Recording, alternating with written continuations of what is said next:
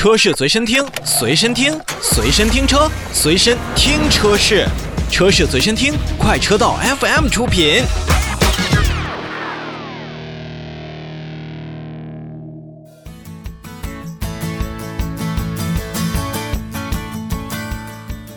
欢迎来到今天的新车来了。那么天际汽车呢？说实话，一直大家应该很陌生。我呢，也是在上一届的上海车展当中呢，和天际汽车的领导有过一次三十分钟的交流，并且当时呢，天际汽车还是没有给出一个完全版的量产车给我们展示。那前一段时间呢，天际汽车的首款量产车型天际 ME7 也是正式上市了。新车呢，采用官方定义的先锋重构美学的设计理念进行打造。内部呢是由五屏互联的基础打造的智能座舱，新车也是推出了两种版本的续航，啊，也共计五款车型，NEDC 的续航里程分别是四百一十公里和五百三十公里，那么综合补贴后的售价呢是二十一万八千八到二十八万八千八，刚才也说了是分为了三大车型：精英版、科技版跟领航版。再加上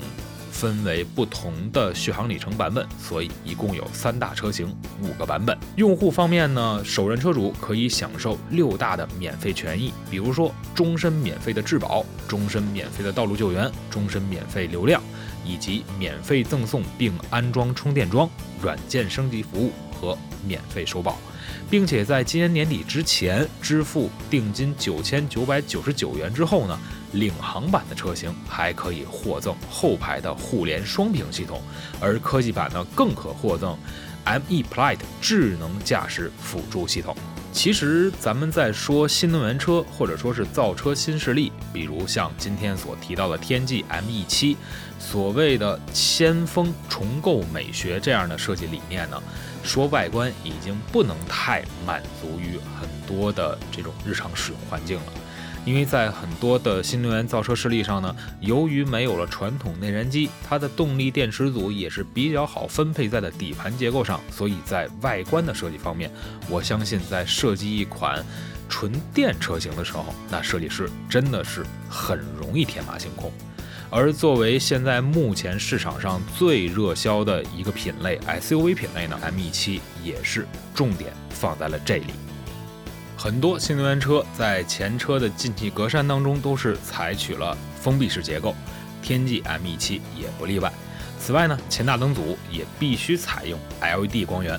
并和舱盖下方的 logo 交相辉映，形成一个贯穿式的一个设计。从视觉上看呀，这样的设计确实可以让天际 ME7 显得更加的宽大，横向的这种视觉效果比较突出。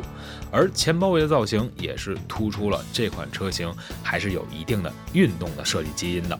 在细节方面呢，像头灯内部的结构、前包围两侧的进气口都是与三道杠的 logo 交相辉映，也是。增加了车头处看起来的层次感，而在整车的尺寸方面呢，实际上我们是看到这款车型长度是四千六百八十五毫米，宽度将近两米，为一千九百七十毫米，轴距居然达到了两千八百三十毫米。这一切都是得益于一开始我们就提到的，做一款新能源车只需把电池组放在底盘当中，而空间结构真的是非常非常好利用。所以从整车来看呢，天际 ME7 也是继承了很多新能源车型造车新势力的车型，在整个的设计流畅度上的这种保持。那么在这款车型上面，我们也不乏找到很多在燃油车上面经典一些设计元素和影子。而作为一台全新的天际 ME7，确实在茫茫的车海当中，您还是能够一眼认出它来的。只不过我们也希望在愿意做 SUV，或者说是热衷做 SUV 的我们的造车新势力们，其实也不妨看看轿车，因为从目前为止，我们看到新能源车型的轿车还真的只有小鹏 P7 这一个。说回车内呢，在内饰的设计氛围当中，我觉得天际 ME7 呢，绝对是能够让大家更加过目不忘。首先是前排座，我们可以发现了三块大连屏。前排连体的三屏仪表台可以交互显示，再加上前排座椅背后的双屏幕，也是形成了我们在介绍天际 M1 7一开始就说到了五屏即时互联的场景，并且内饰也是采取了环抱式的设计。在我们的展车上面也看到了蓝色和象牙白拼色的经典内饰这样的包裹，呃，再加上一些座椅上的工艺的缝线和整个的做工，视觉感受在天际 M17 身上还是体现的不错的。除了那么多块大屏，在配置方面，新车在中控台上也是兼容了 NFC 手机充电，具有人脸识别、三百六十度影像等等等等。那舒适性方面，无钥匙进入、无钥匙启动、电动后尾门、车内 PM 二点五过滤系统也都是一应俱全。其实还是要说三块大屏，每一块屏幕在真正的使用当中，我相信是各司其责。比如说驾驶员前面的仪表。我们可以显示车速以及相应对于驾驶有帮助的辅助信息，而在副驾驶前面的那块屏幕以及后面前座背后的两块互联屏幕呢，那一定是为了娱乐而来。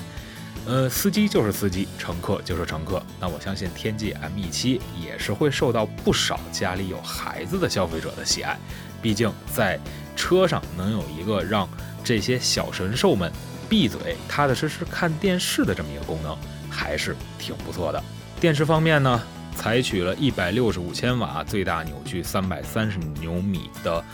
永磁同步电机，而且选用了万向提供的软包电芯。刚才也提到了四百一十公里和五百三十公里的两种不同的 NEDC 工况下的续航里程，